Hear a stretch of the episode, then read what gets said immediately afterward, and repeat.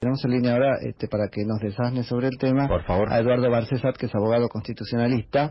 Eh, hola Eduardo, Nico Yacoy y Gonzalo Martos en FM Concepto, gracias por atendernos. Buen día, ¿cómo están? Bien. Bien, muy bien.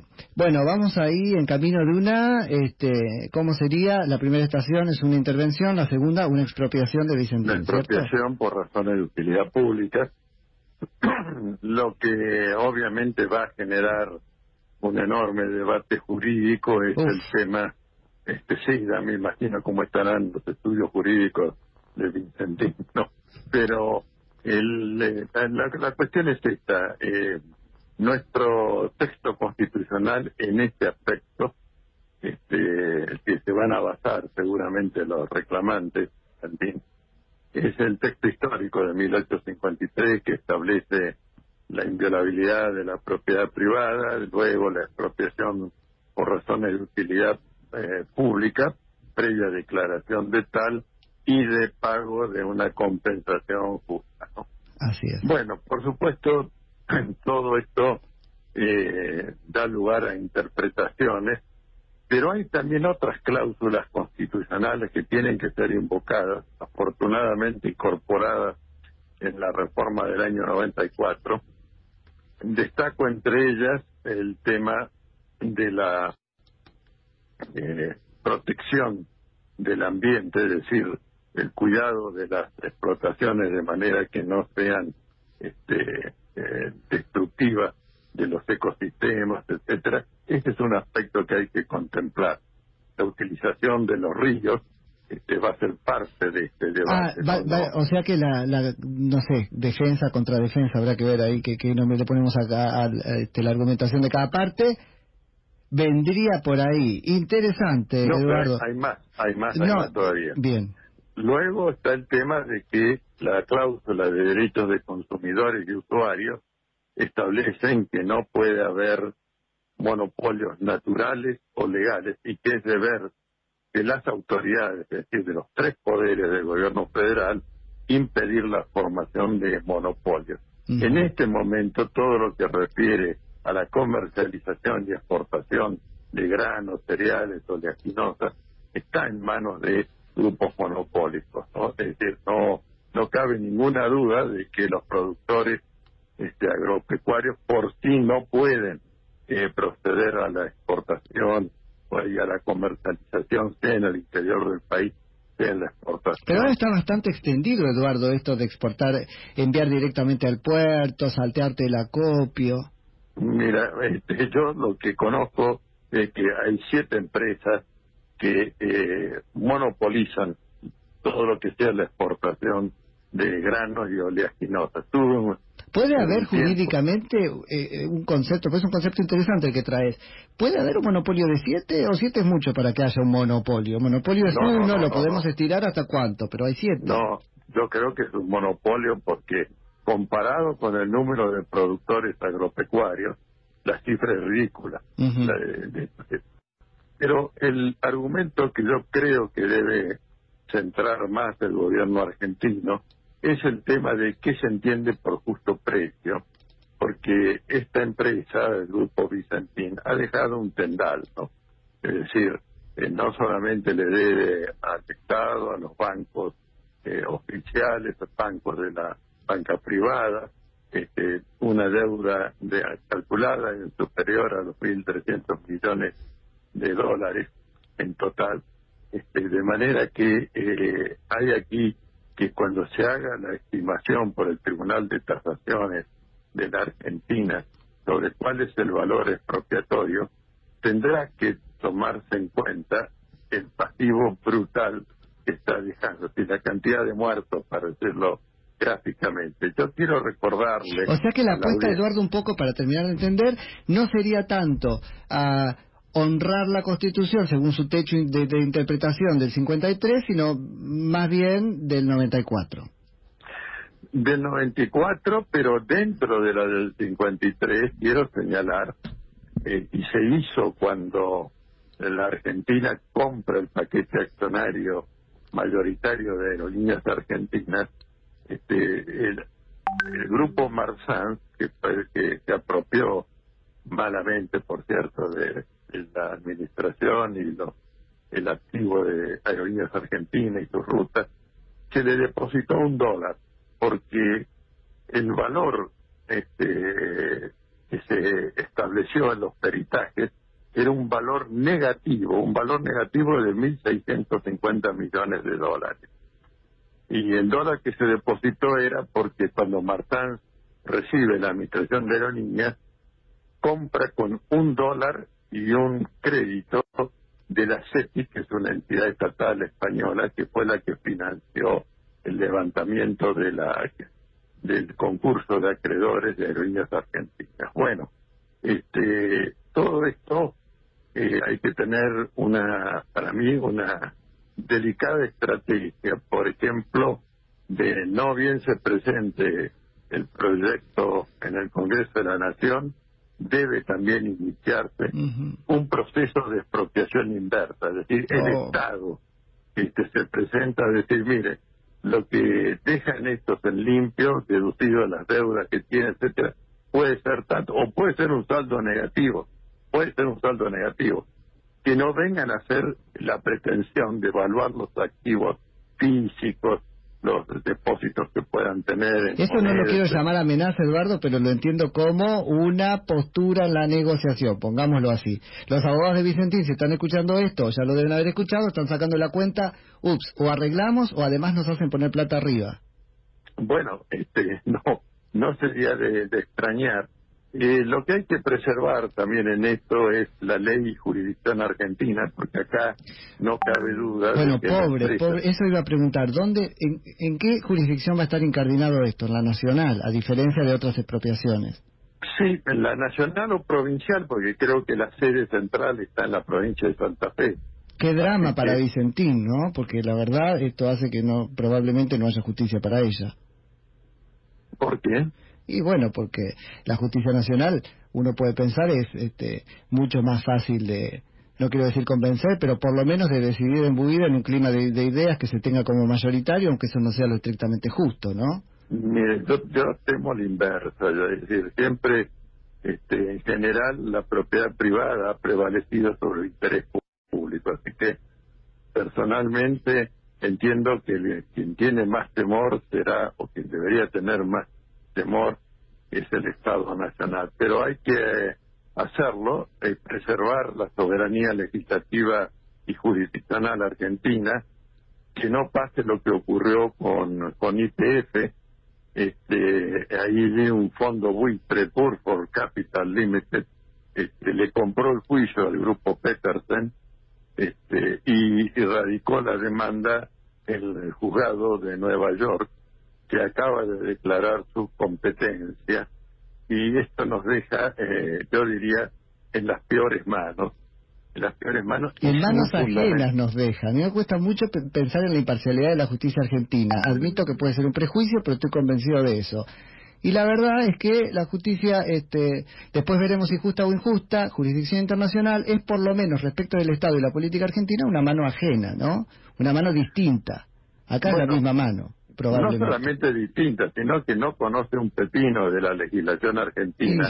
Y yo que he litigado en los tribunales de ADI, en, este, cuando era consultor jurídico de la Procuración del Tesoro, le puedo decir que el conocimiento jurídico que tienen este, es prácticamente nulo.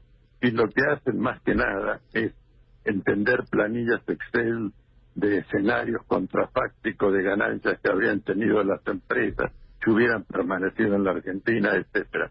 Ahora, de derecho, sinceramente, muy poco o nada. Usted al principio de la nota eh, un poco se reía con esto de que debe ser verdad, además, cómo estarán trabajando los abogados de Vicentín, ¿no? Esto implica un poco reconocer lo que después me contó paso a paso, que es una estrategia por lo menos compleja desde el punto de vista argumental. Este, yo no sé si eso es necesariamente el derecho. El derecho es tan claro a veces, ¿no? Lo justo es esto o es lo otro. Cuando hay que dar tanta vuelta para explicar una cosa, Mire, este, eh, fíjese que Burford es la misma que financió el juicio de Martán eh, por la expropiación o la compra de aerolíneas argentinas. Este, y encontramos tantas irregularidades que se formuló una denuncia penal en sede argentina contra la maniobra porque todo el grupo Marsans estaba en quiebra y entonces para eh, evitar que cualquier depósito a que fuera condenado, cualquier pago que fuera condenado a la Argentina, fuera a la quiebra, hicieron una trama macabra jurídica que la denunciamos acá. Lamentablemente, lamentablemente ocurre en esto, este, el juez después de tramitarla, este, cerró la investigación, quiero decir que bueno, y el tribunal CIADI tomó el tema, ¿cómo voy a pensar que el tribunal CIADI dejó correr una maniobra delictiva? Bueno, esto son todas experiencias para que Argentina no solamente recupere en materia de soberanía las Islas Malvinas y del Atlántico Sur, sino también su soberanía legislativa y un poco la experiencia sería o el aprendizaje de experiencia sería este entonces expropiamos una Argentina para no ir a parar a la jurisdicción extranjera y no expropiamos no sé la dimensión argentina de Cargill afortunadamente veo muy difícil la posibilidad de una jurisdicción extranjera por eso y por eso, por eso aguardo que en jurisdicción argentina eh, sea nacional o provincial según corresponda bueno pueda dirimirse el tema de la justa compensación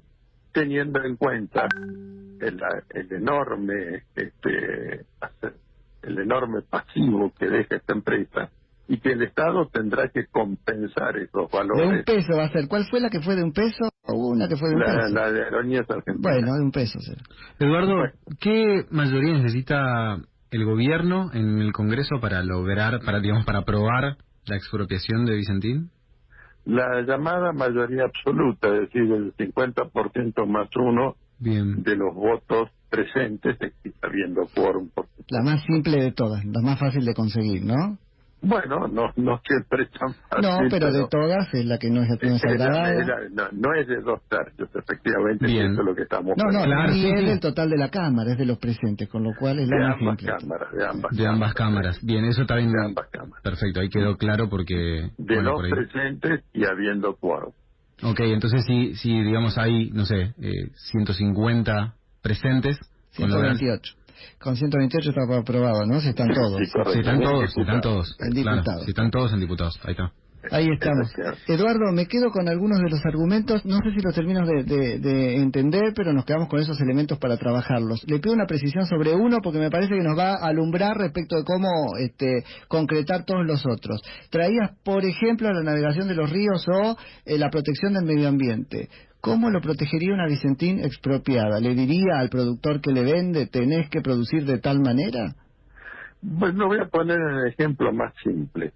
No metan glifosato u otros agroquímicos en, la, en sus cultivos porque eso daña la salud de la población, sea argentina o extranjera. Ujú. Es una protección del medio ambiente.